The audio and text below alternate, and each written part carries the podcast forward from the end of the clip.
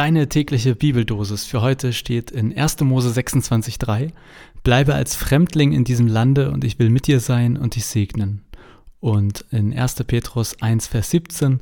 Führt euer Leben in Gottes Furcht, solange ihr hier in der Fremde weilt.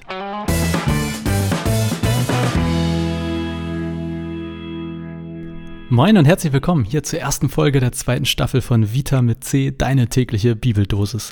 Vom 1. bis 24. Dezember gibt es jeden Tag eine neue Folge, aber die Folgen sind natürlich auch darüber hinaus immer verfügbar, also wann auch immer du diese Folge hörst oder hören möchtest, sie wird online sein.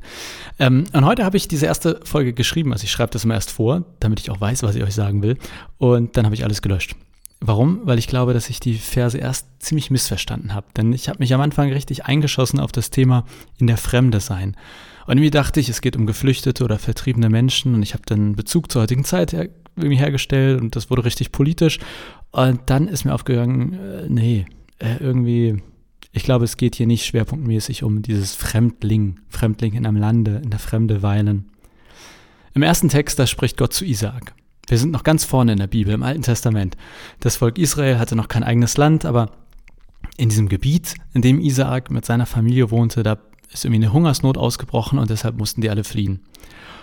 Aber ich glaube eben, es geht nicht jetzt in erster Linie um das Fliehen, um die Flucht, sondern es geht um, ich will mit dir sein und dich segnen. Oder übersetzt, Gott geht mit. Gott ist an kein Land gebunden, Gott ist an kein Ort gebunden. Gott geht mit, auch wenn wir Heimat oder etwas Gewohntes verlassen müssen. Gottes Segen ist nicht wie eine feste Station, Gottes Segen ist mobil.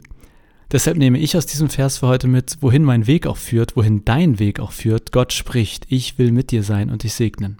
Vielleicht stehen bei dir gerade Veränderungen an, Gott spricht, ich will mit dir sein und dich segnen.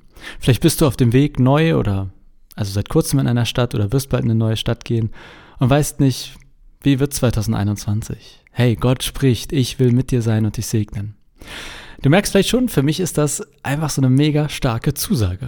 Und zwar nicht auf das Thema Flucht oder Fremdling oder eine Fremde sein reduziert. Natürlich, mit Sicherheit, wenn ich jetzt gerade irgendwie selber in ein Land neu gezogen wäre oder einen Flüchtlingshintergrund hätte, ich würde diese Verse mit Sicherheit anders lesen. Aber ich finde, das wäre eine Reduktion, wenn wir es nur auf dieses Thema beziehen. Entscheidend ist für mich in diesem Vers nicht die Situation von Isaak, sondern die Zusage Gottes und letztlich die Aussage darüber, dass Gott mitgeht, dass Gottes Segen mobil und beweglich ist. Und dann noch kurz zum zweiten Vers. Ich habe mal geguckt, was Gottes Furcht eigentlich ist. Zumindest was der Duden sagt. Und da steht Ehrfurcht vor Gott und dann in Klammern und daraus folgende fromme Lebensweise. Ja, was ist eine fromme Lebensweise? Wieder den Duden gefragt. Fromm heißt Jetzt Zitat, vom Glauben an Gott geprägt, gläubig, religiös.